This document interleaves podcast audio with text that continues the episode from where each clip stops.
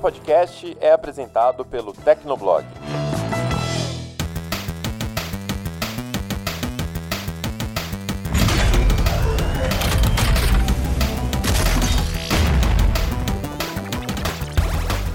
Fala galera, sejam bem-vindos ao Hit Kill, o podcast de games do Tecnoblog. E a gente chegou no que? No que?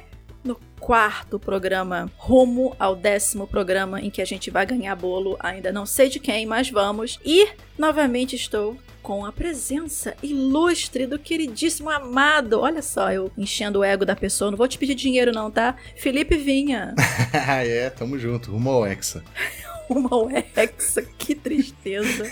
Deus do céu. Primeiramente, eu queria agradecer novamente a vocês por estarem passando feedback sobre o Hit Kill, tanto pelo Twitter, é, nos comentários. Comentem mais, comentem mais. Pode mandar perguntas pra gente se vocês quiserem. Recadinhos do coração também. Ah, e outra coisa, não posso esquecer. Se inscrevam também no, no Hit Kill para vocês receberem as atualizações toda vez que tiver um programa novo. É só buscar no seu app de podcast preferido que já vai estar por lá. Se não tiver ainda, ainda vocês mandam uma mensagem pra gente que dentro do possível a gente tenta adaptar pro seu app também. Então não tem como abraçar o mundo também, mas dentro do possível tá em todos os lugares, né? E agora vamos aos highlights. Olha que chique no inglês, né? Vamos aos highlights desse Hit Kill número 4. E hoje a gente vai falar sobre o controle do PS5 que mostraram finalmente, né? O bendito não foi o console funcionando assim, mostrando todas as luzes, mas já é alguma coisa. A gente vai falar também de novidades do Xbox Rolaram várias novidades no showcase do Xbox Series X com novos jogos. Também teve o Phil Spencer garantindo que os jogadores do Xbox One vão continuar recebendo os exclusivos. Mais evento porque isso não acaba. Então tem mais evento, tem Bandai Namco, tem alguns jogos que foram exibidos durante a Bandai Namco, além do, do próprio Xbox. Nossa, tem muita coisa. Se eu começar a falar, a gente vai fazer dessa abertura o programa inteiro. Então vamos lá e se liga no Hitkill.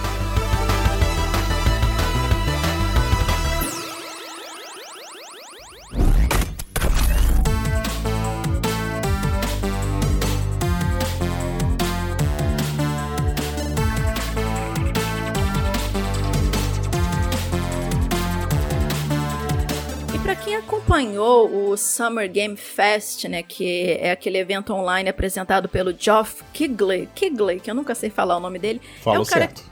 Kigley, falei, meu Deus. Que é o cara que apresenta o Video Game Awards e é o criador do Video Game Awards também, né? Então ele recebeu com exclusividade por algumas horas o PlayStation 5, só que só pôde mostrar o controle do PS5, né? Então ele jogou aquela, aquele gamezinho demo do console. Deu para perceber que o controle do PS5 ele é um pouco maior do que o controle do PS4, o que para mim vai ser um pouco complicado porque minha mão é pequena, mas tipo, cada um com seus problemas na vida. E tem algumas features desse controle, né? Vamos dizer assim, né? E a que eu achei mais curiosa foi uma parte em que você tem que assoprar pelo controle, o que me lembrou muito aquele recursozinho do nosso querido e saudoso Nintendo DS. Isso Você lembra falar. disso também, Vinha? Lembro, nossa, lembro muito bem. Poucos jogos usaram de maneira criativa esse recurso, né? Mas o, ah, o PS5 tá aí. Uma grande chance da galera usar de forma mais inteligente. E o próprio representante da Sony, né, de marketing da Sony, deu uma entrevista pro Geoff Kigley e, né, comentando que algumas pessoas já estavam na fila das lojas esperando para fazer a pré-venda física. E ele falou: "Calma, gente, calma. A Sony vai comentar, vai divulgar quando que a pré-venda do PlayStation 5 vai começar. Não é nem assim, ah, hoje começou a pré-venda, não, tipo, exemplo, ah, daqui a um mês vai começar a pré-venda, então você vai ter como se programar melhor. Então, bom, isso não vale tanto pra gente porque tipo, quem que vai ficar na fila do PlayStation 5 aqui no Brasil, gente? A gente não sabe nem quando que isso vai chegar por aqui o preço, mas assim, pelo menos lá fora a galera já tava ansiosa ne- nesse sentido. Então, aguenta aí que o PlayStation 5 ainda vai demorar um pouquinho pra sair. E continuando, gente, que óbvio, tem mais evento, né? Não pode acabar. Esses eventos não acabam nunca, vai assombrar a gente até dezembro isso. A galera aprendeu que pode fazer evento e agora vai Deus evento. do céu, é evento online. A gente reclama, mas a gente gosta. É uma relação que eu ainda não sei definir, né? Mas vamos lá. E o Nintendo Direct, Direct, Que agora ganhou uma versão mini. Inclusive vai ganhar várias versões mini, né? Então o último Nintendo Direct aconteceu no dia 20 de julho e trouxeram e trouxe, né? Porque foi um evento só, né, Viviane? Vamos usar bem a conjugação verbal. Os funcionários trouxe. da Nintendo trouxeram. Isso, muito obrigada, me salvou aqui. Os funcionários da Nintendo trouxeram anúncios. Vamos lá, teve alguns jogos, né? Alguns não tão conhecidos ou muito relevantes para o público brasileiro em específico, mas que até fazem algum sucesso aí no Ocidente, né? Tipo, por exemplo, o WWE, que é um jogo. Na verdade, foi o WWE Battlegrounds, né? Que é um jogo de, de luta livre com a, a marca da, da liga oficial, né? De luta livre. E que vai sair no Switch. Mas que é um jogo caricato e tal, com gráfico caricato pessoal dos Estados Unidos deve gostar bastante, né? Teve também o Rogue Company, que é um FPS. FPS não, na verdade é um TPS, se não me engano, de terceira pessoa.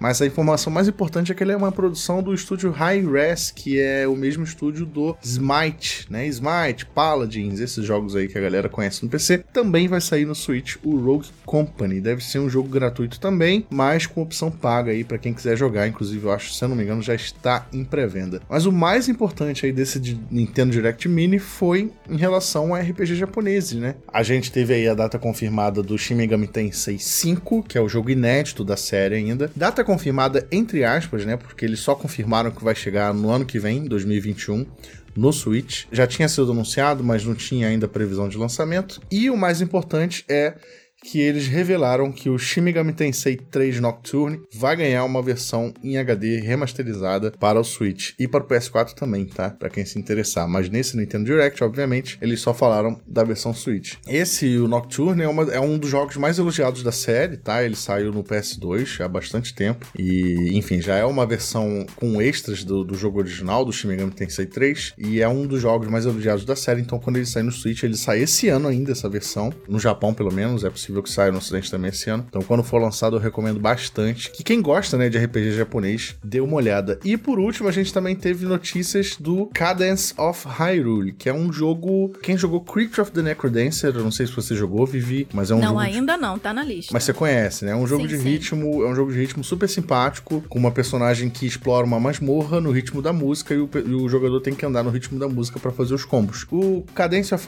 Hyrule, ou Cadence of Hyrule, ele é um jogo que faz parte dessa série do Necrodancer, só que ele é misturado com Zelda, né? Então a gente tem personagens de Zelda, ele se passa em Hyrule, só que mantendo a jogabilidade de jogar com, com música. E aí vão ter novos personagens, novos cenários e novas músicas também ainda esse ano, tá? Tudo DLC pago. Então, se você já tem um jogo, separa uma graninha para comprar os extras. Nintendo, de vez em quando, podia dar uma liberada numa, numa DLCs desse, né? Ô, oh, bichinho miserável. Todo mundo precisa de dinheiro, né? Ah, porra, porra, Nintendo! libera um DLC aí, cara, que custa. Poxa. Vamos, vamos, lá, vamos seguir. Vamos continuar, vamos seguindo, né? E teve Microsoft também, antes da gente falar do showcase em específico, né? Antes disso, o Phil Spencer, né, que é o head do Xbox, ele publicou um comunicado no, no blog do console afirmando que a Microsoft vai continuar a lançar jogos exclusivos no Xbox One também, quando o Series X for lançado, né? Ou seja, todos os jogos com o selo do Xbox Game Studios, ao menos por uns dois anos, mais ou menos uns dois anos, vão ser lançados simultaneamente no Xbox Series X e no Xbox One. Com isso, o próprio Phil Spencer disse que a Microsoft não vai, entre aspas, obrigar nenhum jogador a adquirir o Series X logo de cara. Ele vai poder continuar a jogar os games do Xbox Game Studios no Xbox One também. Eu falei mais sobre isso com bem mais detalhes no Tecnocast 153, que já tá publicado. Então é só vocês darem um pulinho lá que eu falei bem mais desmiuçado. Olha, desmiuçado, coisa de vó. Bem mais desmiuçado, com bem mais detalhes sobre isso por lá. E a Vivi tá comentando isso, lembrando desse comentário dela no do Tecnocast, porque depois dessa gravação, o Phil Spencer soltou um, um, uma nova declaração de que o Game Pass, né, a assinatura do Game Pass, ela não vai ser lançada em outros consoles, né? Tinha um rumor aí de que o Game Pass ia sair no Switch, porque a Microsoft está lançando jogos exclusivos do Xbox também no Switch e também tinha a chance de chegar até no PS4, né? Da mesma forma que o EA Access também está presente no PS4 e no Xbox, o rumor era esse, que o Game Pass ia ser expandido para outros consoles. Mas o Phil Spencer falou que não, não vai ter ter Game Pass em aparelhos fora da Microsoft, Game Pass de fato só para Xbox, é, no caso o One e o Series X quando ele for e lançado. E o PC também, né? E o PC, com o Windows 10, obviamente. Então, somando essas duas informações, né, além de todas as novidades que o Xbox ganhou para os próximos anos, acaba que o Xbox acaba sendo uma boa opção, principalmente para o público brasileiro, né? Porque aqui os jogos estão custando mais de 300 reais. Então, se você assina o Game Pass que custa 30, 40 reais em duas modalidades por mês, você tem uma vantagem imensa, né? Porque você tem acesso aos jogos gastando pouco e também sem precisar comprar um, um console de nova geração, pelo menos nos dois primeiros anos dele, né? Então, é, eu acho que a Microsoft tem tudo para brilhar aí nesse início de geração, é, juntando o Series X com o Xbox One aqui no Brasil. Mas será que a Sony não vai, de repente, do nada, tirar um coelho da cartola? Estamos todos esperando por é isso, né? Torce, Porque... né? É porque, assim, realmente, de início, para quem já tem um console, por exemplo, um Xbox One, ah, vai conseguir esperar, porque ah, os exclusivos do Xbox Game Studio vai continuar jogando no Xbox One. Mas será que Sim. isso funciona pro PS4 também? Os exclusivos vão continuar é. sendo disponíveis. Então, assim, eu ainda tô esperando a Sony se posicionar. Do tipo, ah, o que, que a gente vai colocar de plus aí pros caras pra eles continuarem com a gente também, né? Porque, cara, esse pessoal grande, assim, parrudo, não joga pra perder. Eles devem estar com alguma coisa na cartola esperando pra dar aquele chablau, assim, do nada, entendeu? Porque eles estão um pouco quietos por enquanto. Mostraram aquele controlezinho, mas não falaram, assim, mais nada em específico de grandioso de console em específico do PS5. Vamos esperar pra ver se tem uma virada de mesa por aí, né? Vamos ver. Não, e a gente torce pra isso, na verdade, né? Sim. Porque as, as pessoas acham que a gente tem preferências e torce pra uma empresa ou torce pra outra, quando na verdade a gente torce pela concorrência entre elas, né? Porque a concorrência, o que, o que pouca gente consegue enxergar é que a concorrência, na verdade, ela gera coisas boas pro público, né? Então, quando uma empresa tá saindo muito bem, a outra quer sair muito bem também. Então, elas vão lutar ali no mercado pra conseguir conquistar o público. Então, se a Microsoft tem um Game Pass hoje, é porque ela conseguiu fazer isso pra sobressair sobre as concorrentes. Agora a gente espera que as concorrentes consigam trazer algo tão bom quanto também, né? E o detalhe é que teve uma declaração recente de que o Xbox Game Pass não dá tanto dinheiro assim pra, pra Microsoft, mas que eles mantêm o serviço por conta da fidelidade dos jogadores mesmo. Então é aquela fidelização, aquela manutenção da fidelização dos jogadores por conta do Game Pass. E aumenta É. a base de console, etc, etc. Rolou também um evento da Bandai Namco, que tiveram várias novidades de, obviamente, de games e algumas de animes também, One Piece, comemorando 23 anos do mangá. Mas como estamos falando de mangá, animes e otakices afins, vou conjurar aqui invocar, né, fazer o meu penta, riscar meu pentagrama no chão pra invocar o Vinha, que é o nosso otaku oficial aqui, Vinha. Vai, meu querido, abra seu coração da sobre a Bandai Namco. Eu vou começar a falar em japonês aqui, hein? Não isso não, meu querido. Xuxima, eu sei falar Xuxima. também. Gosta de chuchusquinha. Xuxima, eu sei É. falar japonês também. Pô, Não, falando sério agora, teve esse evento da Bandai Namco, foi um evento em parceria com empresas de anime, né, no- nos Estados Unidos. Mas teve, assim, não teve tantas novidades pra games, tá? Quem esperava alguma coisa, uma revelação de fato de algum jogo de anime inédito, meio que quebrou a cara, né? Porque não teve nada bombástico. O que teve de novidade foi DLC, basicamente. Eles anunciaram DLC pra My Hero One's Justice 2, que é o jogo do My Hero Academia, One Piece Pirate Warriors, quase que não sai. 4 e o Naruto Shinobi Strikers também ganhou DLC. Aí eles citaram, né, alguns jogos que já existem de celular, um jogo de One Piece de celular, um jogo de Gundam, que é aquele, aqueles robôs gigantes muito bonitos, e também lembraram do Capitão Tsubasa Rise of New Champions, que sai agora dia super 28. campeões. Super campeões, Pô, exatamente. vamos falar do. Eu, eu lembro do super campeões. Do- Capitão Tsubasa. Isso, do Oliver Tsubasa, o grande jogador do- da seleção japonesa. Que sai agora dia 28 de agosto, tá? Pra quem tá querendo saber, no PC, PS4 e Switch. E esse jogo vai ter multiplayer online para até quatro participantes, dois jogadores em cada time. Nesse evento também eles falaram do Scarlet Nexus, que foi um jogo que foi apresentado pela Microsoft, né? E no evento eles deram um pouco mais de detalhes, ainda que não tenham falado muita coisa. Esse jogo vai ser um RPG, vai trazer pessoas com habilidades psíquicas que usam essas habilidades no combate. Ele foi feito pela mesma equipe que fez o Tales of Vesperia, que é um dos melhores jogos da série Tales. Eu tenho ele no Switch, ele saiu primeiro no Xbox 360 já há alguns anos e até hoje é um dos mais elogiados. E a mesma galera que fez esse Tales está trabalhando no Scarlet Nexus, então eu acho que vai sair alguma coisa minimamente boa por aí, tá? Eles lançaram também um, um, negócio de realidade aumentada que você entra no site do Scarlet Nexus e lê com seu celular, mas eu não sei se ainda vai estar no ar no momento que esse podcast for publicado. Então, eu, é, enfim, procura no Scarlet Nexus, o site do Scarlet, Scarlet Nexus no Google e vê se ainda tá no ar, porque eles falaram que era temporário. E esse negócio ia ter informações do jogo lá também. Porque, novamente, a gente grava, mas a gente não sabe em que espaço-tempo cósmico cabine do Doctor Who que vai sair. Isso, Delória. Mas, mas, geralmente não demora muito a sair não, não quando demora, a gente não. grava. Hum, coisa de uma semana, mais ou menos. Mas dentro, se dentro desse espaço não estiver mais disponível So sorry. Inclusive, por falar em gravação, no momento que a gente está gravando isso aqui, está rolando, tá para rolar, né? Daqui a pouquíssimos minutos, um evento de jogos de luta, com várias empresas participando, SNK, Capcom, uhum. é, Bandai Namco. Então deve ter mais novidades também a respeito. Não vai dar para falar aqui a tempo, obviamente, mas você vai encontrar essas novidades no Tecnoblog com toda certeza. Até porque a gente ainda não é, investiu pontos na skill de onipresença. Onipresença. mas então não dá.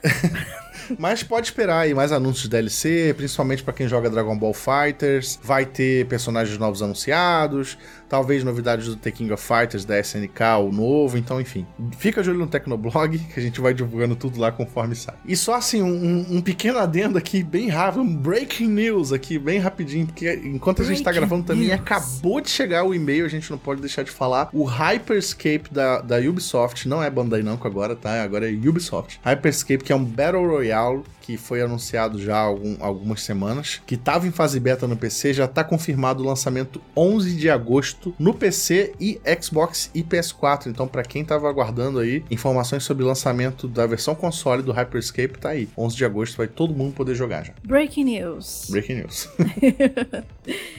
E talvez o, o, grande evento que rolou no mês de julho tenha sido realmente o Xbox Gaming Showcase, foi o evento que a Xbox mostrou finalmente alguns dos seus jogos exclusivos e outros vários jogos também que estão sendo desenvolvidos para o Series X, mas lembrando, como a gente já, já havia comentado, também vão estar disponíveis, alguns já estão inclusive para o Xbox One e para o PC também, se você assinar o Xbox Game Pass. Nossa, é tanto Xbox que tem que se falar. Xbox One, Xbox Series, Xbox. Eu vou falar só Series X, One, coisas do tipo, porque Sim. complica aqui pro X da carioca. Mas vamos lá, gente, seguindo a vida. Outra novidade que também foi falada durante o showcase é que vários jogos do Xbox One serão otimizados de graça para o Series X, como por exemplo o Gear 5, o Sea of Thieves e o Forza Horizon 4, ou Forza, não sei como as pessoas falam isso. Eu falo Forza. É, eu Forza, Forza serve. Forza. Forza.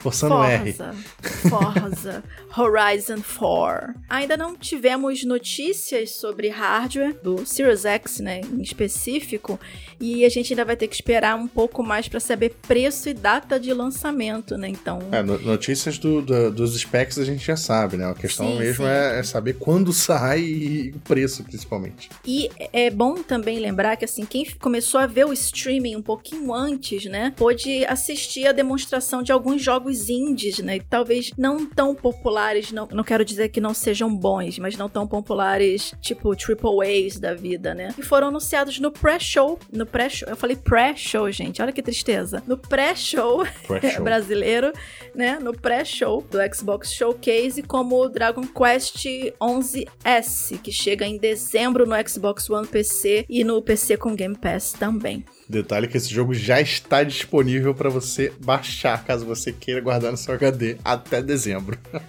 Cara, mas isso é, é autotortura, né? Sim. Pra quê, O jogo gente? é gigante, é gigante.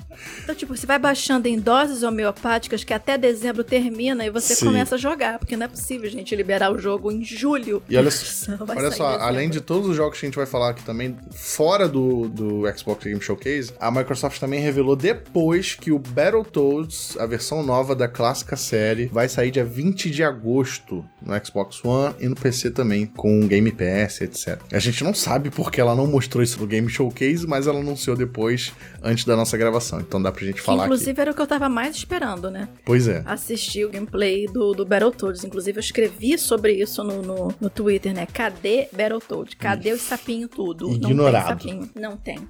Bom, como é um showcase, como tem, vários jogos apresentados, realmente teve muita coisa que eles apresentaram. A gente tentou aqui fazer um resumo dos melhores momentos e a gente vai falando aqui com vocês. Depois vocês comentem se a gente esqueceu alguma coisa ou acrescente os comentários de vocês. Mas vamos lá. Primeiro, né, óbvio, eles já começaram mostrando o produto da casa, que é o Halo Infinite. Infinity. Você fale como você quiser. Halo Infinite. Né, que foi mostrado o primeiro gameplay, né? E como o jogo estaria, teoricamente, rodando no Xbox Series X, mas depois ficamos sabendo que na verdade ele rodou num PC. E assim, foi uma apresentação meio controversa por conta que o pessoal ficou meio assim, nossa, essa é a qualidade visual que o Series X está apresentando para um jogo da casa, para um dos jogos da casa, que é a série Halo. Então, depois os desenvolvedores eles disseram que ah, não, esse, isso é um trabalho em desenvolvimento ainda não tá ainda completamente otimizado, mas assim, essas coisas precisam, na minha opinião, tá? Essas coisas precisam estar claras durante o gameplay, tipo, aquelas frasezinhas no pé do vídeo, do tipo, ah, trabalho de desenvolvimento, isso é um alfa, isso é um beta, a versão que você está vendo provavelmente não vai corresponder ao produto final. Porque assim, o gameplay eu achei fluido, não travou, não nada. É claro que assim, novamente, gente, toda vez que tem essas apresentações online de gameplay, elas são feitas dentro de um ambiente de segurança dele, de quem tá demonstrando. Aquilo já foi testado e ensaiado, todos aqueles movimentos centenas de vezes para evitar de ter problema. Não é aquela coisa ao vivaço. Né? Então aquilo foi gravado. Mas mesmo assim, o pessoal, poxa, olhou assim e notou que de repente aquela textura não estava tão bem polida. Eu particularmente achei aquele tipo um orc. Eu não jogo Halo, então se ele tem algum nome específico, vocês me corrijam depois, mas aquele orc no final falando sozinho com a câmera na cara dele, eu senti que aquilo dali parecia algo de final de geração passada, um Xbox 360 da vida. Aquilo não me pareceu nem um Xbox One que eu acredito que tenha a capacidade de fazer algo melhor. Mas a gente espera que no produto final fique um pouco melhor do, do que aquilo. Eu achei o visual um pouco esquisito. Mas o gameplay fluiu bem para mim, né? Afinal de contas é jogo de tiro, não é, Vinha? É, justamente. Inclusive, eu cheguei a mencionar isso nos bastidores da gravação. É um jogo de tiro. Para mim, o que importa é poder dar tiro, matar os outros. A gente não precisa ser tão exigente assim. Não, sem brincadeira, assim. Eu, eu, eu vi a apresentação enquanto tava rolando. Depois eu assisti o vídeo em 4K que eles liberaram depois. Eles falaram que a qualidade melhoraria porque tava em 4K. Eu gostei. Eu achei que tá bonito. Talvez as pessoas estejam com a expectativa muito alta para a nova geração. Ah, mas a Microsoft cria esse hype. É, pois a é. A Microsoft, é, esse, é essa é a questão. Esse é o, é o é. ponto, é o calcanhar de Aquiles. É. é. você criar um hype maior do que o que você pode entregar naquele momento pois específico. E essa Aí declaração, você frustra as pessoas. Essa declaração da própria Microsoft que ia ter gráficos mais de 100 vezes mais detalhados que o Halo 5 é realmente uma questão de criar uma expectativa que, que talvez não seja correspondida e isso é uma comunicação falha, de fato. Eu sempre digo que se você não tem o pão para vender, não anuncia que tem. É, pois é. Você não me diz que esse gráfico vai mudar a minha vida ou é. que esse gameplay vai mudar a minha vida se Sim. ele só vai ser ok. Você diz que é um trabalho em desenvolvimento, Sim. que aquilo vai melhorar depois. É, isso assim você não eles... bota a expectativa lá em cima da pessoa. Inclusive eles falaram isso depois, né? Que o jogo até o lançamento vai melhorar bastante. Mas enfim. Não, mas isso é até uma coisa óbvia. É. Porque geralmente quando eles mandam. O jogo não tá pronto. Pois é. Eles, quando eles botam esses gameplays assim, não tá pronto. Mas não havia nenhuma indicação na tela disso de que, ah, não, olha só, isso aqui que você tá vendo não é o resultado final, entendeu? Eles só chaparam aquilo dali. Então a pessoa que tava assistindo aquilo tava achando que aquilo dali que ia ser lançado daquela forma. Sim, sim. Né? Então, assim. Mas uma coisa que eu acho injusta foi a galera comparando o, o cara. Tem um personagem que aparece com o Master Chief, que ele é barbudo e tal, e aí o pessoal comparou uhum. ele com o Joel do The Last of Us 2, né? Eu acho injusto fazer esse tipo de comparação. Inclusive, eu vi pessoas que trabalham com games comparando isso. Eu acho bem injusto isso, porque são jogos com visões de design diferentes, né? Tem opções de design diferentes, character design diferente, então acho injusto fazer esse tipo de comparação. Senão a gente vai dar razão pra galera que critica quando a gente dá uma nota pra um jogo Tipo, dá uma nota 9 pra um jogo de luta e dá uma nota 8 pra um jogo de aventura. É totalmente diferente. entendeu? É, são propostas diferentes, É. né? Até porque a Naughty Dog, ela preza, ela investe muito nessa parte do character design, né? Então, Sim, eles sim. têm estúdios de mocap, eles fazem mocap facial todo. Então, assim, é uma outra, uma outra vertente, um outro tipo de jogo. Sim. Agora, a comparação que eu acho que é válida, e essa sim eu vi, porque estavam comparando dois Halos, foi a galera que pegou a remasterização do Halo 1, que saiu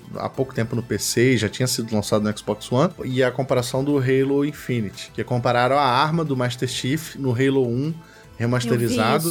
Eu ele tá ma- muito mais detalhado e mais Uhum. bonito. E, e isso eu acho uma comparação válida. Aí sim eu acho a crítica bem colocada, real- de fato. Mas questão de comparar dois personagens de jogos diferentes, acho que já não cabe muito. Mas enfim. É Halo, eu gosto de Halo, eu vou jogar quando sair e espero que a história Eu seja lembro legal. da música da Beyoncé.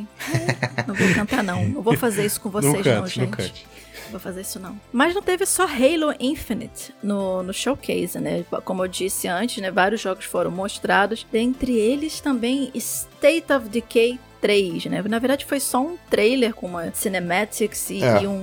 Como é que foi esse trailer mesmo? Tinha uns zumbizinhos lá da vida. É, não teve nem jogabilidade, né? Foi só uma, só uma um- pessoa no meio da floresta e Você aparece um. joga? Sta- Já jogou State of Decay? Eu joguei, ele é um jogo de sobrevivência bem legal, até divertido, mas ele exige muito da pessoa, então eu não joguei tanto assim. É, mas o trailer foi só isso mesmo, uma pessoa assim no meio da floresta, aí aparece um cervo zumbi, que demonstrando que agora vamos ter animais zumbis. E, ah, que enfim, maravilha encontrar um leão zumbi, um urso zumbi. Pois é, pois é.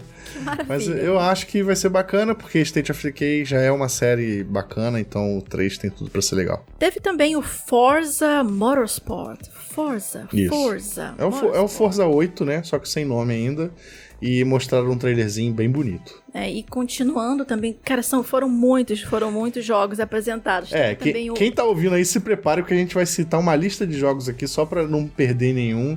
Mas você vai, você vai curtir. Ó, teve o Everwild, né, que é um game de sobrevivência que ele promete ser infinito. Isso. É, como é que isso vai funcionar realmente na prática, a gente tem que jogar, né, Mas o também. gráfico é bem bonitinho até. É, eu achei fofo. Teve o Tell Me Why, que eu lembro da música dos Backstreet Boys. Não adianta, pronto, lembrei de novo. Tô cantando o refrão na minha cabeça. Lascou-se minha vida, né? Tell Me Why chega já no final de agosto, o primeiro episódio. Vai ser um jogo de episódios no estilo Life is Strange. É da mesma produtora, vai ter um drama ali e tal.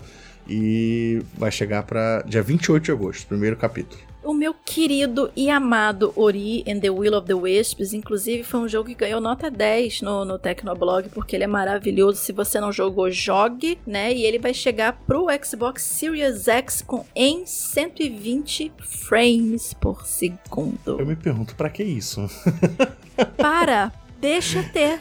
que Eu, isso? eu quero ver o, o Ori pulando do, do- da tela e sentando do meu lado aqui pra jogar videogame. Esse jogo é lindo. Pois é, só o que falta, né? O boneco sair da tela e te dar um Exatamente, abraço. ele é lindo. Assim, mas fanboyzismo, na verdade, fangirlzismo, a parte, ele é um jogo realmente muito legal pra quem curte um estilo Metroidvania da vida com aventuras. E ele teve um upgrade de gameplay bem legal em relação ao primeiro Ori, né? Então, assim, confere lá o, o review no Tecnoblog e tem ele disponível no Xbox Game Pass. Então você já pode ir lá testar. E quando você tiver o Series X, quando você tiver grana pra isso, eu não tenho, você vai ter a oportunidade de jogar ele a 120 FPS. A gente teve aquelas novidades que não são mais novidades, né? a sessão novidades antigas. Tipo Grounded, que é um jogo de sobrevivência em um ambiente com insetos e criaturas gigantes. Eu morri pra formiga. Isso, eu também morri pra formiga. Ele foi anunciado, ele foi mostrado, na verdade, nessa, nessa apresentação, mas ele já está disponível. Saiu dia 28 de julho no Ele tá Game Early Access, É, tá com isso. acesso antecipado, ele tá sendo desenvolvido ainda, ele é um game da Obsidian. Isso. E tá no Game Pass. Então é só baixar também, Xbox e PC. É, imagina ele como se fosse um Minecraft, só que com insetos. É mais ou menos por aí. E com gráficos realistas. E com as pessoas mais arredondadas. Isso.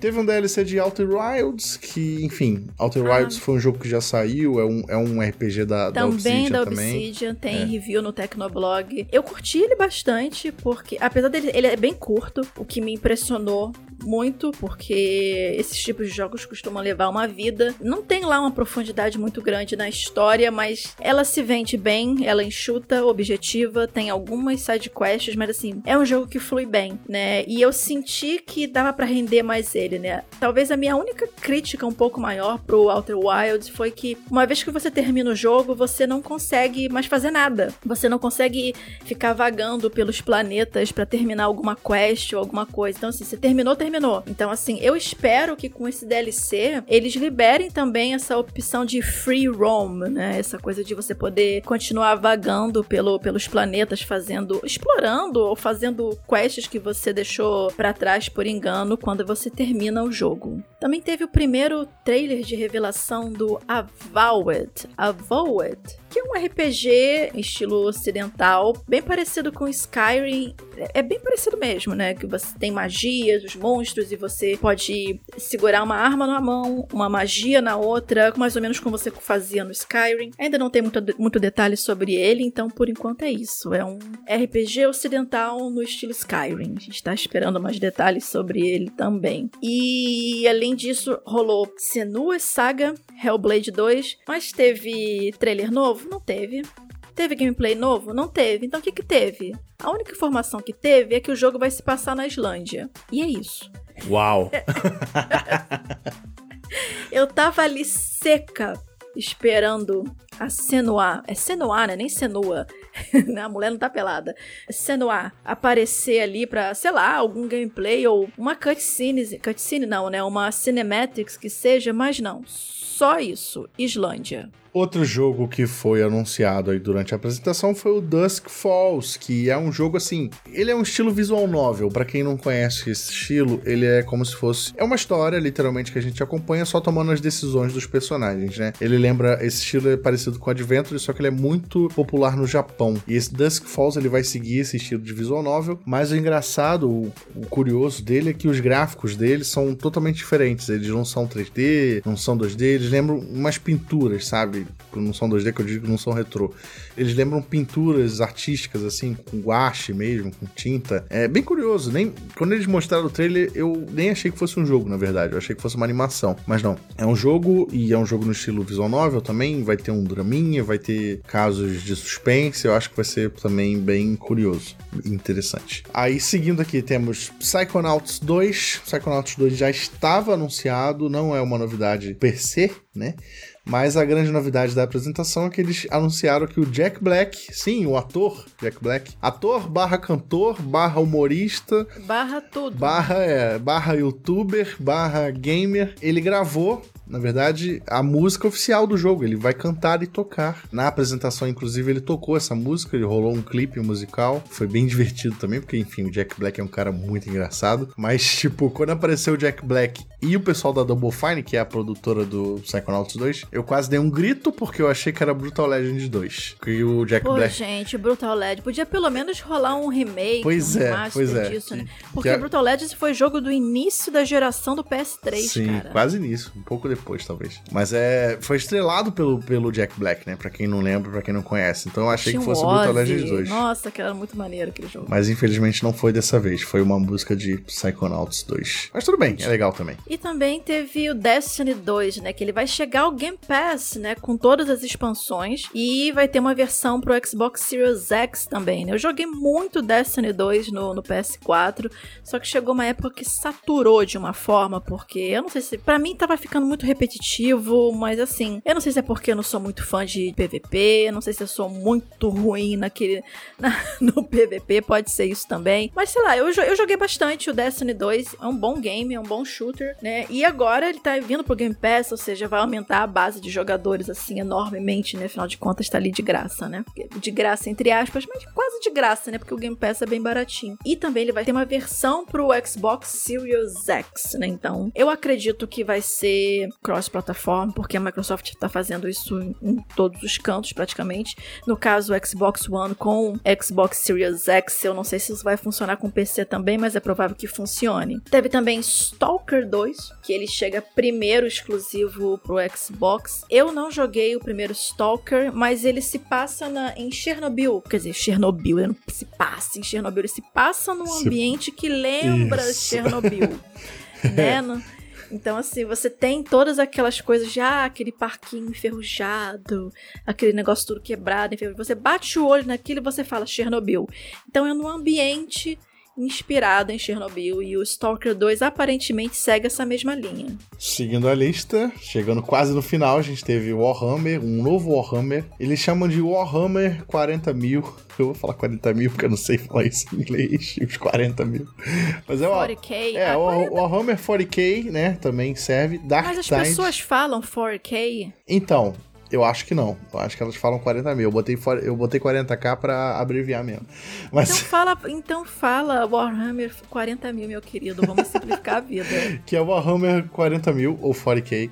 Dark Tide, que é um jogo novo, assim, de tiro, de estratégia.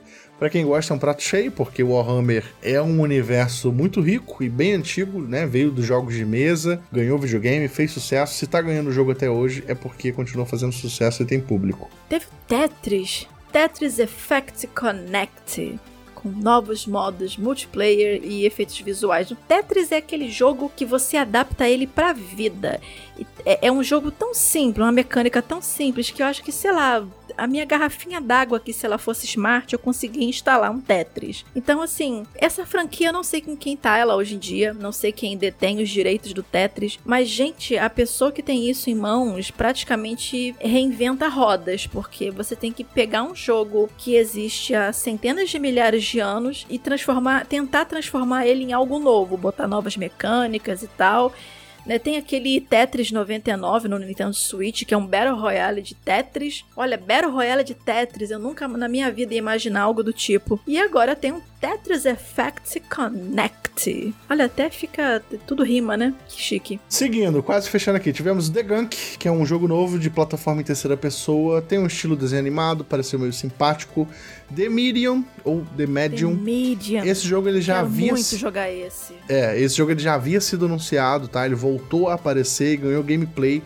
E ele parece muito maneiro, porque ele se passa em dois ambientes diferentes, tipo, e eles funcionam ao mesmo tempo. Tudo que você faz em um, a boneca no ambiente de baixo faz A boneca. a boneca. Eu chamo os personagens de boneco e boneca. Eu chamo de bicho. Tudo pra mim é bicho. O bicho mexe. Mas, bicho. mas tu curtiu esse Demir? Eu achei muito interessante. Sensacional. E assim, esse. De toda essa apresentação, esse é o que mais me chamou a atenção. Então, assim, eu tô muito curiosa pra jogar ele, especialmente em como que vai fluir essa transição de dois ambientes simultâneos, com ações que você faz em um ambiente, tendo consequências no outro instantaneamente. Eu vou jogar no, no PC, eu espero que não frite o meu PC, né? Porque assim, é muita coisa pra processar ao mesmo tempo. São dois jogos em um, vamos dizer assim, rodando ao mesmo tempo, com o mesmo peso gráfico, vamos dizer assim, e você interagindo com tudo aquilo. Mas assim, a proposta é bem interessante e eu tô bem ansiosa por esse. Não quero jogar o hype muito lá em cima, mas eu tô ansiosa. Phantasy Star Online 2 New Genesis foi anunciado durante a apresentação. É uma expansão, tá? Do, do RPG que já foi, já é bem conhecido, né? Vai ter roupinhas pros personagens, ambientes novos, Skin, monstros né? Novos. skins. Tudo novo. E também Crossfire X, que é um jogo que também já tinha sido anunciado, foi anunciado numa, num evento passado com a Microsoft, inclusive, que é um jogo de tiro que vem do PC, que é muito famoso na Ásia, principalmente. Vai,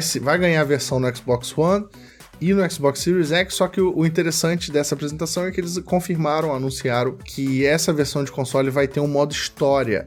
E esse modo história, modo campanha, ele vai ser feito pela Remedy, que é a empresa que fez Alan Wake, né? A série Alan Wake e também Wake. o jogo Control aí mais recente. Control muito bom também, gente. Dei uma chance pro Control. E assim, o último jogo apresentado, né, foi Fable, né? Eu tenho uma relação de, de amor e ódio por essa franquia. Eu amei o Fable The Lost Captures, joguei ele no PC há muito tempo. Eu já comentei uma, uma vez com o Vinha que eu tenho ele na caixinha, com os quatro CDs lá. Eu gosto muito do Fable. Mas assim, eu achei o Fable 2 meio meh. Começou bem, mas depois eu não curti muito. Mas enfim, foi anunciado um novo Fable que a gente não sabe Fable de quê. Se tem nome depois, se tem número, se é um Fable Remaster. Não se sabe nada. Só Fable. se sabe. A única coisa que se sabe é que a fada Sininho se deu mal. Isso, é. O Fable vai ser Fable Series X. Nossa. Já pensou? Versão Tinkerbell. Isso. É porque o que é Tinkerbell, né? Porque fada sininha pra gente que é velho, né, Vinho? Porque agora é Tinkerbell. Exatamente. Né? Então a fada sininha se deu mal, porque no trailer de, de apresentação ela foi devorada por um sapo, mas enfim, ossos do ofício, né, gente? Vamos aguardar aí mais informações do Fable que não se sabe o nome nem número. E ufa, Ufa. acho que a gente acabou, né, nesse, nesse primeiro, Ufa. nesse bloco de anúncios de muitos eventos, games, né? muitos games. Nossa senhora, rendeu, hein?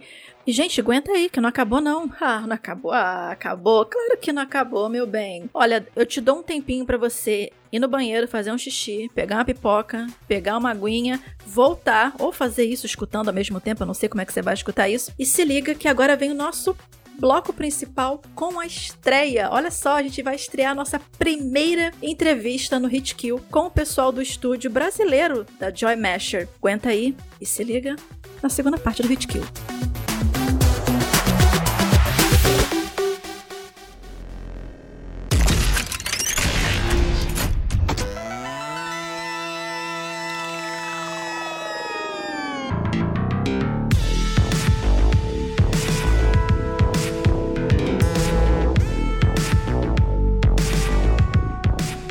E nesse bloco a gente vai falar de games indie, o mercado de jogos independentes. Logo de cara, gente, vale destacar que assim, tem um crescimento enorme dos games dentro da indústria, né? Não é só AAA que a gente vive, não é só mainstream. E justamente por ter mais liberdade para correr riscos em relação a esses jogos que têm investimentos milionários, os desenvolvedores independentes podem investir mais em novos conceitos, novas mecânicas, definir novos padrões. E gente, tamanho do game não importa, né? Até as menores empresas podem conseguir sucesso nessa área, né? Quem é que não lembra do hit que foi Untitled Goose Game o ano passado, né? Aquele jogo daquele gansozinho maldito que ficava só fazendo merda o tempo inteiro, que todo mundo ama por causa disso.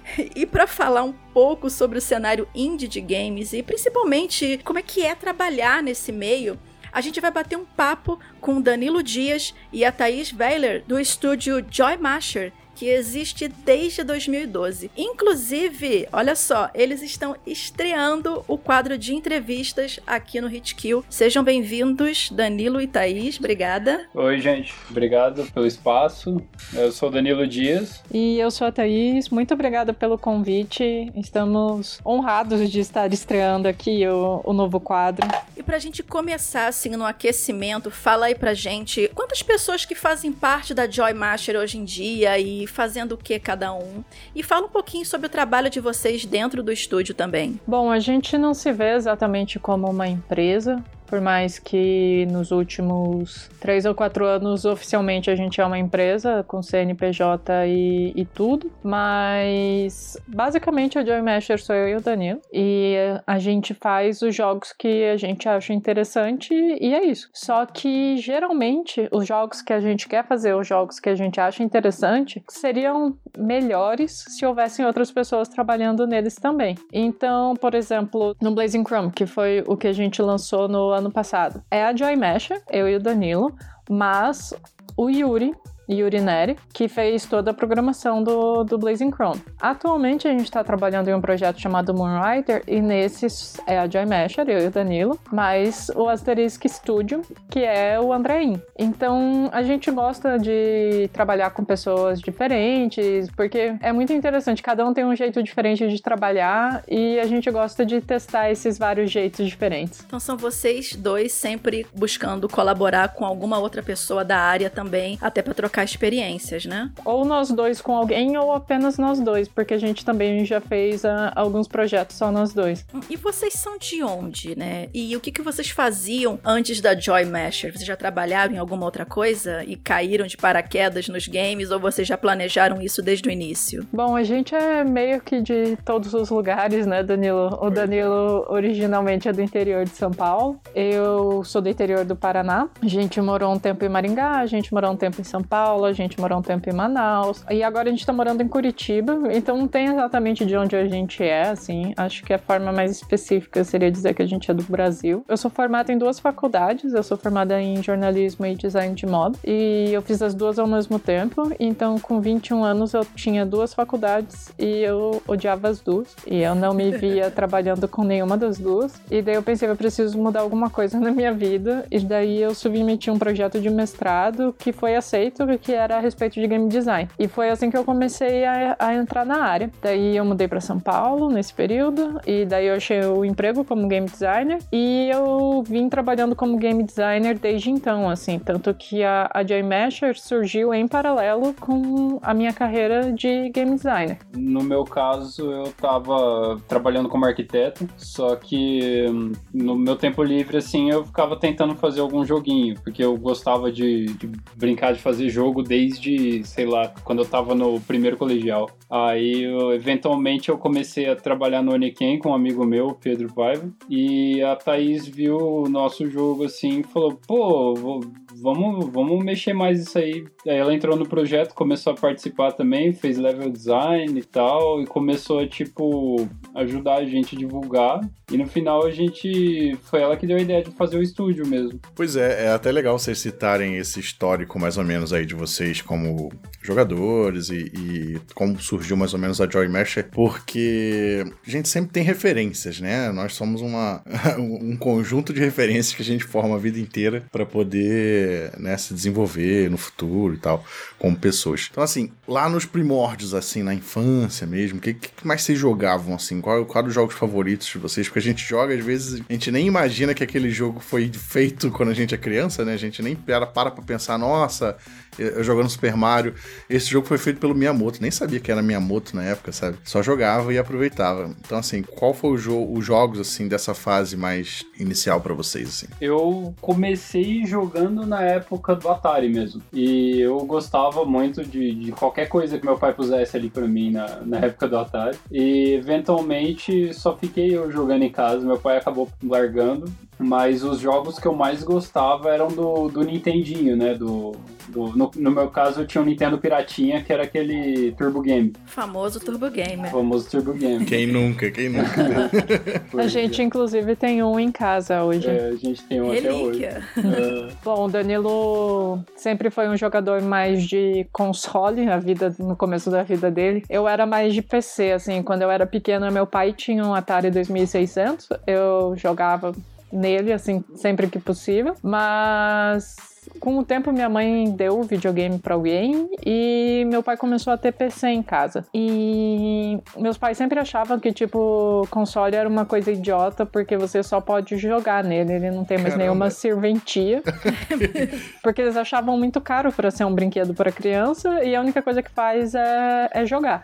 Então, para ele, sempre foi mais interessante ter um PC, porque um PC dá para trabalhar nele. E meu pai trabalha em computador desde que eu sou pequena, assim. Inclusive, eu comecei a jogar no computador por influência do meu pai, porque eu comecei a jogar na época do DOS, né? E como é que você ia aprender a mexer no computador sem saber como funciona o DOS? Então, eu comecei jogando no, no Atari, como eu, eu tinha falado, né? Aí depois fui pro Turbo Game, que é o Nintendinho brasileiro, um dos. e os jogos que eu gostava mais de jogar era tipo jogos de ação do, do Nintendo mesmo, tipo Ninja Gaiden, que era meu favorito, Super Mario Bros, que eu gostava de todos praticamente, e Mega Man. E era Castlevania também, todos esses jogos, assim. E o interessante é que vocês falando dos jogos que vocês jogavam na infância, já vem aqui na minha cabeça até algumas referências que vocês podem ter buscado nesses jogos para vocês criarem hoje em dia os games da Joy Master. Então, queria perguntar assim específico para vocês, onde que vocês buscam as inspirações para os games de vocês, né? Dá para ver claramente que é o, o, estilo o estilo retrô dos jogos de vocês, mas tem alguma mecânica em específico, algum game design em específico que vocês estão sempre ali de olho? Ah, geralmente a gente acaba pegando jogos assim que a gente gostava de jogar bastante, né? Os jogos retrô. Mas geralmente, até agora foi, foram basicamente jogos de plataforma. Eu e a Thaís, a gente no futuro, a gente queria mexer com outras coisas também. Inclusive, talvez até 3D, tipo Play 1, assim. É uma das coisas que a gente tá explorando ultimamente. Você ouviu primeiro aqui. Opa!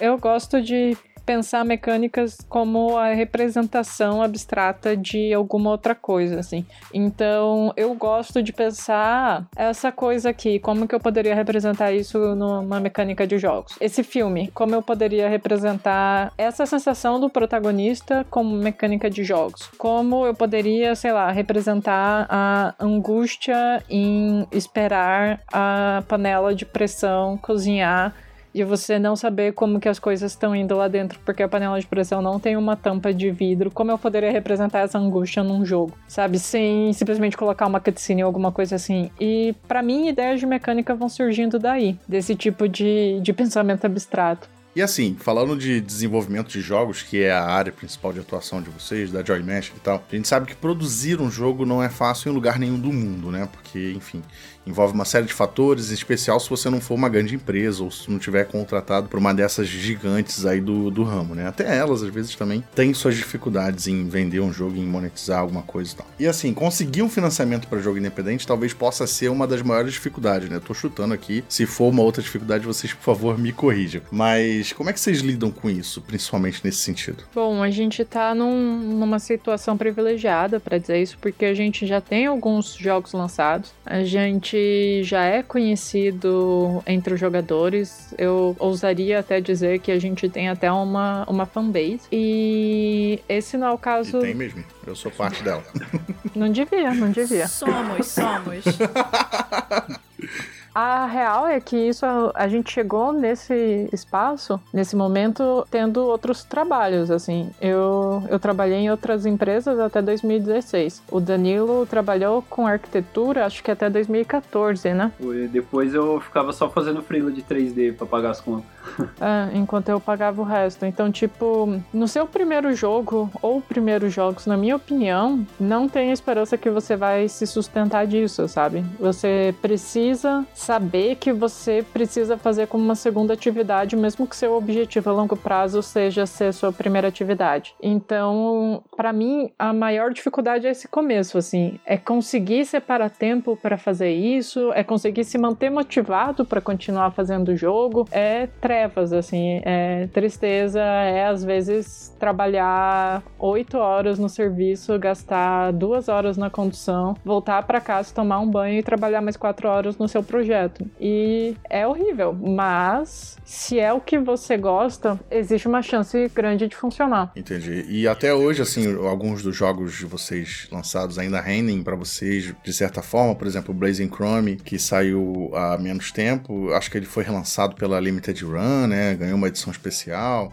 saiu em outros consoles. Como é que fica a monetização desses jogos depois que eles são lançados? Então, depois de um ano de lançamento, a maior parte dos jogos já não vende tão bem. A gente tem sorte que de vez em quando ainda cai alguma grana do Oniken, do Odalos. A real é que depois de dois anos entra muito pouco, assim. Só que o, Blazing Chrome tá indo ainda, tá, tá rendendo. E isso é uma coisa que a gente, nem eu nem o Danilo podemos tomar crédito.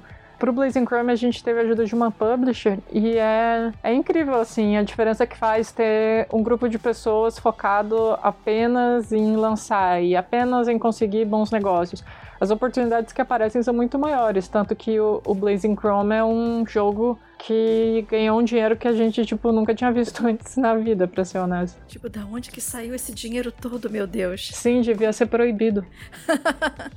Muito bom. Então, gente, até para poder. Vocês costumam, né, trabalhar de casa, eu acredito eu, né? Porque, como você mesmo disse, a Thaís, é você e o Danilo na maior parte das vezes. Então, bom, a gente tá passando por momentos apocalípticos atualmente, né? E vocês acreditam que essa pandemia, né, a gente já tá há quatro meses, mais de quatro meses, né, praticamente em isolamento, de alguma forma isso afetou a produção de vocês? Isso de alguma forma afetou o mercado de jogos indies como um todo? Vocês podem falar sobre isso? Assim, para mim, tecnicamente não mudou nada, assim. Como você mesmo falou, Vivi, a gente sempre trabalhou de casa, assim. Então. A gente literalmente mora num apartamento de dois quartos. Em um quarto a gente dorme, no outro quarto é o escritório. É. e literalmente os nossos computadores ficam um do lado do outro. É, então não, realmente não mudou nada. E com as pessoas que trabalham com a gente, a gente já trabalha à distância. Tipo, o André mesmo, que tá trabalhando no Moonrider agora com a gente, ele mora em Curitiba, mas ele continua na casa dele, que nem sempre teve. Quando a gente se reúne é pra beber mesmo, não é falar de trabalho. Era, né? Saudade de sair É. pra beber, né? Saudade. É. É, eu acho que o maior impacto pra gente não tá sendo nenhuma mudança na rotina, nem nada do gênero, é mais o impacto geral, assim. Todo mês aqui em Curitiba a gente tinha um encontro de desenvolvedores de jogos que a gente faz num bar e a gente tá há cinco meses sem fazer. A gente tenta manter online no, no nosso servidor do Discord, mas menos pessoas ficam interessadas em, em beber à distância, eu imagino. E não poder sair todo dia e não ver muito sol e não ver muitas pessoas, isso acaba impactando no emocional e no psicológico. Mas na rotina não tanto. E a respeito do mercado, eu, eu não saberia dizer. Eu acho que não houve uma, uma mudança considerável, assim, pelo menos para nós. Até porque, assim, os indies já têm um costume de trabalhar em equipes menores e geralmente em casa ou em estúdios pequenos, né? Eu acredito que esse impacto tenha sido maior nesses, nesses jogos blockbusters da vida, que são vários estúdios pelo mundo e tal, né? Sim, com certeza. Então vamos lá, voltando a falar um pouco mais dos jogos que vocês lançaram, a gente tem Oniken, Odalus e o Blazing Chrome, que é o mais recente. E você falou até agora há pouco, Thaís, sobre como vocês se surpreenderam aí com o Blazing Chrome, quanto que ele rendeu e tal. E assim, qual feedback vocês mais curtiram assim dos três, sabe? O que, que vocês têm ouvido da galera desde que eles foram lançados? Se vocês tiveram alguma coisa que vocês viram da galera comentando e vocês falando, putz, era exatamente isso que eu queria ouvir, ou se foi uma coisa meio que, ah, é, foi, surpreendeu, mas enfim, é, a gente não esperava muito, assim, desse sucesso. Olha, eu, eu não posso responder pelo Danilo, mas pra mim, cada um dos jogos, assim, é único. Não dá pra dizer, ah, eu gostei mais da resposta desse ou daquele. Em que nem seus filhos, ou acho que mais claro pra nós, que nem nossos pets. Tipo, cada um é único, cada um tem suas próprias características. Alguns são mais populares que as visitas porque eles são mais sociáveis, e outros são menos porque eles morrem de medo e se escondem embaixo da geladeira. Mas você ainda ama cada um deles de um jeito particular, assim. E o que eu mais gosto na recepção dos jogos é simplesmente que as pessoas gostam deles. E isso sempre me deixa muito feliz. Tanto que toda vez que me mandam um e-mail falando que gostaram do jogo e porque gostaram do jogo, eu não sei como responder e eu não consigo responder. Então, se eu não respondi um e-mail de alguém que tá ouvindo, desculpe, eu envio eles para o Danilo, para o Danilo responder. O Danilo é o PR da Joy Masher. Então, mas ele não responde porque ele não sabe usar o e-mail. Então, muita, chan muitas chances são que você não foi respondido e a culpa é minha e do Danilo igualmente. É, eu sou o tipo de pessoa que eu. A parte social, assim, de olhar e-mail, essas coisas, eu sou uma negação. É terrível. em tudo assim na vida dele. Você pega o celular dele, tem tipo 50 notificações. Eu falo, Danilo, tem seis ligações perdidas aqui. Um- Um dele, é? Que bom que o Danilo viu o nosso convite pro Hit Kill, né? Pois é. E assim, só pra lembrar pra quem tá ouvindo, se eu não me engano, os três estão disponíveis pro PS4, Xbox One, PC e Switch, não é isso? Eu creio que sim. Eu não lembro se o Oniken já saiu no, no PS4, mas eu acho que sim, porque eu lembro que, que tava programado já. E Thaís, você comentou, né? Você e o Danilo têm dificuldades em receber elogios, né? Então gostaria primeiramente de pedir pra todo mundo que tá escutando que gostem dos jogos da Joy Master, mandem vários e-mails bonitinhos com coraçõezinhos, brilhinhos pra eles, que é pra eles ficarem bem desconfortáveis. Eu vou ter um episódio e vou ter que ser internada no hospício. E a gente faz um- uma live deles tentando responder isso via Twitch, ao vivo. Nossa, vai ser horrível. Eu não sei fazer isso. Aqui a gente só quer o melhor pros nossos convidados. Com certeza, sempre assim, que é pra eles voltarem sempre. Eu vou embora agora. Não faça isso, fique, fique. E continuando a falar de feedback, né? Tem sempre, obviamente, os feedbacks positivos, mas às vezes tem aquelas críticas também aos jogos, sejam elas positivas. Os haters a gente descarta porque hater não merece ter atenção. Mas sendo críticas positivas, eu queria saber como é que vocês fazem para absorver esse feedback. Vocês olham, ah, realmente isso daqui a gente poderia melhorar? Ou se não, hum, que interessante, isso a gente pode de repente aplicar em algum extra ou algum outro jogo. Como é que vocês escutam esses comentários? Se vocês escutam esses comentários, esses feedbacks dos fãs? Eu gosto muito de assistir o pessoal jogando os nossos jogos, assim. Eu fico procurando no YouTube gameplay mesmo não comentado. E como geralmente a gente dá um, como que fala, uma cobertura bem extensa com patches depois que o jogo sai, tipo, continua sendo atualizado por muito tempo ainda. Então, muitas das coisas que eu vejo que o pessoal tá tendo dificuldade, ou mesmo comenta enquanto tá jogando, ou manda e-mail, eu vou lá e tento implementar essa melhoria de alguma forma no jogo. Essa é é a maravilha de, no mundo que a gente vive hoje, em que mesmo que você tenha uma mídia física, você pode fazer update no jogo. E assim, fala pra gente agora, fala pra gente aquela opinião, aquela opinião caprichada, aquela opinião sincera. Vocês, na visão da Joy Masher hoje, né, para recomendar para alguém que esteja ouvindo e queira se aventurar, queira ser uma, uma, uma próxima Joy Masher, uma próxima Behold Studios, sei lá, qualquer outro, se inspirar em qualquer outro estúdio brasileiro que, que a gente tem por aqui. Tá valendo a pena? A pessoa vai ter, vai ter algum alguma, vai ter alguma felicidade na vida? Ah, felicidade na vida ninguém tem, né? Quem fala que tem tá mentindo. Adorei a Thaís. Essa é das minhas. Vou chamar pro meu clã de necromante. Vamos aí. Mas eu não vou ressuscitar ninguém, não, Vivi, porque só tristeza na vida.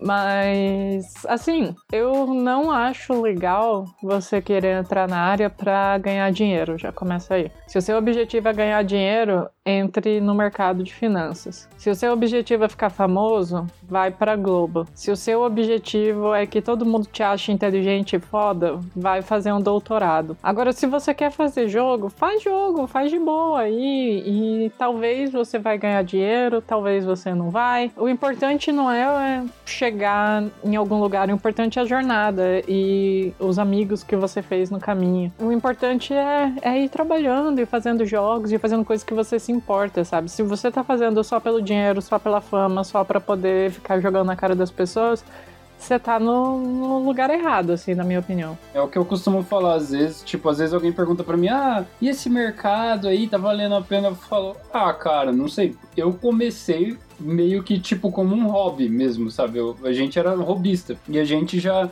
já tinha noção que a coisa não ia andar exatamente como a gente queria. E foi o que aconteceu. Os primeiros dois projetos, pelo menos no começo, foi bem difícil, assim no final do Odalos só que começou a, a, render algum dinheiro pra gente, assim. Então. E depois foi... de algum tempo. É, e depois de algum tempo. Então foi muita briga e muita sorte também. A gente teve muita sorte. A Foi gente a... teve sorte de estar no lugar e no momento certo, assim. Sim. A uhum. gente lançou os dois jogos, o Steam ainda não estava tão saturado, é. a gente conseguiu lançar sozinho. Hoje em dia, sem publisher, eu acho que seria muito difícil conseguir ter a mesma atenção e a mesma repercussão que a gente teve. Exatamente. E assim, mesmo com todos os ventos contra, vamos dizer assim, a pessoa tá, botou na cabeça que quer fazer jogos, seja porque é um sonho, seja porque quer fazer por um hobby, para ver no que que dá. Onde, assim, quais ferramentas, de repente, vocês indicam para quem tá começando? Ou se, se algum evento ou algum grupo que vocês indicam, assim, pra galera começar? Por exemplo, agora por conta da pandemia, não tá tendo mais game jams como antigamente, porque era uma forma interessante da galera começar a desenvolver jogos e conhecer pessoas, mas vocês dão, vocês conseguem dar alguma, algum norte norte, assim, para quem quer começar? Tipo, ah, eu quero começar a fazer jogo, tá, mas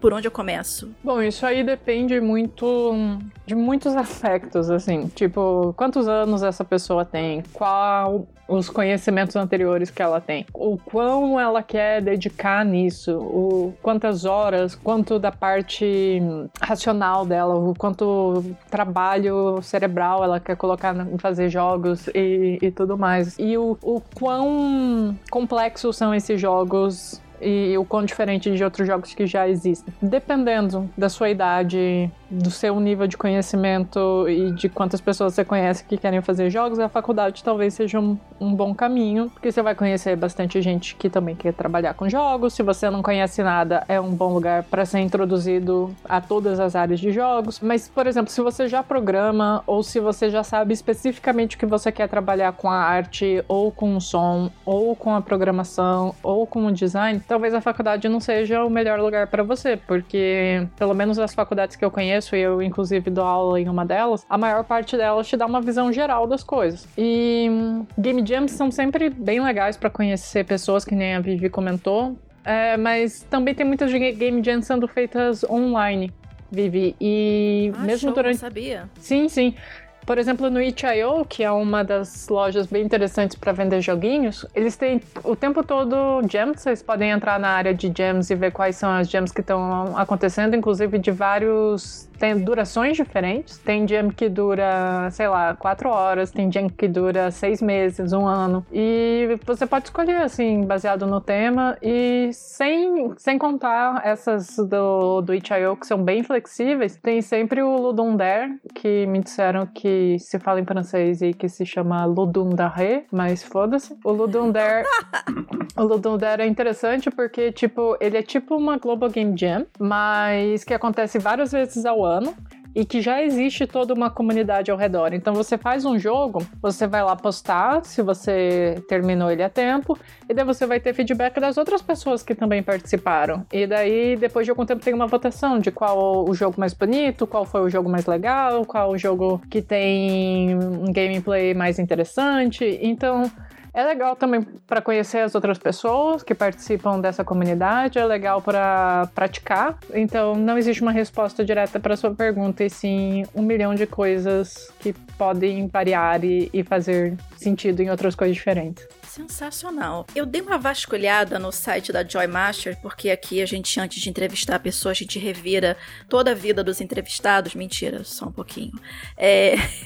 e eu vi que tem uma parte no site de vocês com jogos gratuitos, né? Pra galera chegar lá e baixar. Inclusive, o endereço é joymasher.com barra short tracinho free tracinho games. Quais são esses jogos? Que tipo de jogos são esses? Em que momento vocês fizeram? E por que, que vocês decidiram colocar lá de graça? Alguns são jogos de jam, outros são experimentos que a gente queria testar alguma coisa em particular. E, tipo, são experiências curtas, não faz sentido cobrar por elas. Então, galera, a dica tá aí, se vocês quiserem dar uma olhadinha no trabalho da. Tipo, uma degustação do trabalho da Joy Masher. E até para vocês terem uma ideia também, como a Thaís falou, que os jogos são feitos em gems, né? Alguns foram feitos em gems, para dar uma, uma olhada em como é que é um jogo feito numa game jam. né? De repente pode servir de inspiração para você que tá começando também. Dá um pulinho lá no joymasher.com barra short tracinho free tracinho games.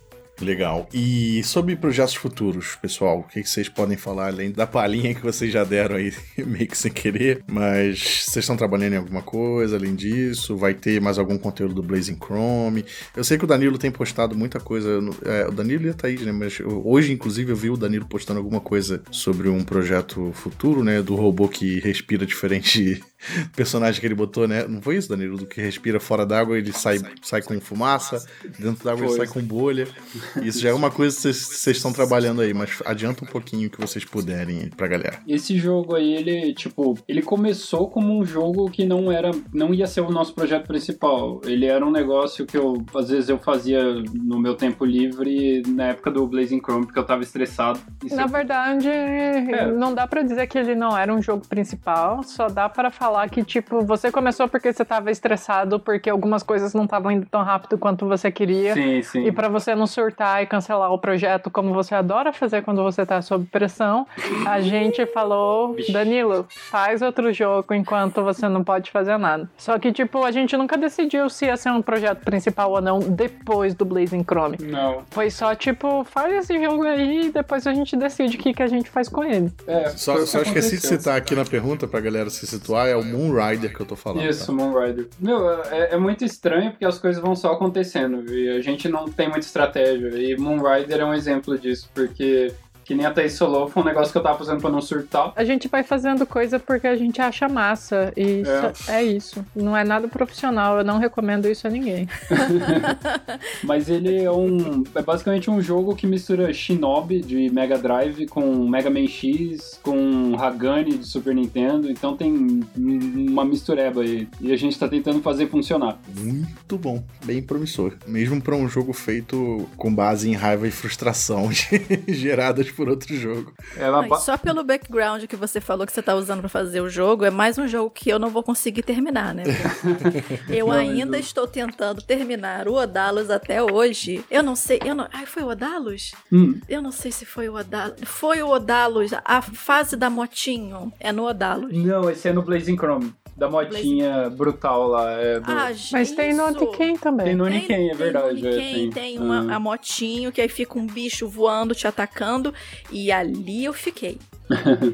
Não, mas é, são bem difíceis, mas o a minha ideia é como um rider tentar fazer um pouco mais acessível também. Ele não, vai deixa ser Deixa difícil, deixa de porque a gente gosta, a gente joga, mas a gente gosta de sofrer, entendeu? É, uma coisa assim meio estranha, meio masoquista. Meio masoquista, igual Dark Souls. Ai, gente, é verdade. Pode deixar do jeito que tá, entendeu? não tem problema não. Eu joga mais gente, bicho. Eu achei que a gente ia conseguir terminar essa conversa sem falar em Dark Souls. mas não deu, não foi não hoje. Não tem como, não. Bom, gente, espero que vocês tenham curtido essa entrevista com o pessoal da Joy Masher. Danilo, Thaís, muitíssimo obrigado pela participação de vocês. Vocês querem deixar mais algum recadinho do coração pra galera? Fique à vontade, o momento é esse. Ah, eu queria agradecer o espaço que vocês deram pra gente aqui, foi bem legal. E também, se a gente às vezes parece meio negativo falando sobre as coisas de desenvolvimento, é que a gente tenta ser realista para não empurrar ninguém naquele negócio de tipo, ah, é o sonho, siga seu sonho. Venha trabalhar com jogos, faça esse curso de introdução que eu ofereço por apenas 3 mil reais e você com certeza vai ser contratado pela Blizzard no dia seguinte. Oh boy. A gente, a gente tem muito medo de, de tentar vender uma coisa e a pessoa. Um sonho que um não é sonho... real que não é real. É, então a gente acaba, às vezes, puxa um pouco para baixo. Mas não quer descorajar ninguém, não. É mais a questão de, tipo, a gente já passou por muitos baixos também. Então, muitos. É. Mas, tipo, meu, se alguém aí ouviu tudo que a gente falou a respeito da indústria e achou que é tudo uma bosta e uma grande mentira e quer provar que eles vão ser o próximo Kojima, meu, fica à vontade. Me prove errada, por favor. E, em particular, arranje uma empresa japonesa para pagar todos os seus projetos idiotas que nem o Kojima. eu só...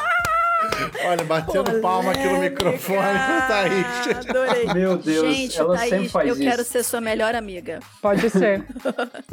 Meu, a Thaís é terrível. Eu falo pra ela, Thaís, não fala mal do Kojima. Você consegue ficar cinco minutos sem falar mal do Kojima? É muito difícil. É difícil pra ela. Ela não consegue. Tem problema não. Aqui a gente faz um momento de desabafo. Você pode libertar o seu coração. Fique à vontade. Obrigada, obrigada. Eu realmente precisava falar aqui. Excelente. E é isso, galera. Obrigada por vocês escutarem a entrevista com o Danilo e com a Thaís. Se vocês tiverem mais perguntas pro pessoal da Joy Masher, não esquece de comentar, mandar pra gente que a gente fala com eles. Eu sei que o Danilo não gosta muito de responder e-mail, mas a gente vai lá encher o saco dele até ele responder. é isso aí, valeu!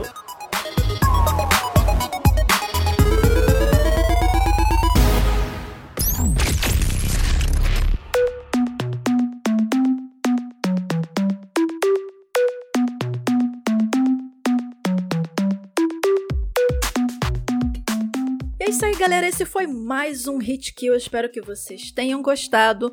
Novamente, não esquece de comentar, não esquece de compartilhar, não esquece de assinar o Hit Kill no seu app de podcasts favorito para você receber um alerta toda vez que tiver episódio novo. Mandem suas sugestões também para os próximos Hit Kills ou de repente quem vocês gostariam que a gente entrevistasse, que aí a gente vai tentar dentro do possível, né, e da disponibilidade do entrevistado, entrar em contato com ele e trazer trazer ele aqui para vocês curtirem um pouco mais do trabalho, da vida dessa pessoa. E é isso, vocês podem me encontrar em arroba Vivi Werneck nas redes sociais. E também podem me encontrar com arroba Felipe Vinha. E assim seguimos rumo ao Hexa. Que Hexa, criatura? Esquece isso, desapega, meu bem. Que a gente, tá chegando no episódio 6. Ah, meu Deus do céu. Agora eu entendi a referência depois de mais de uma hora de programa. então é isso, galera. Até o próximo Hit Kill. Valeu.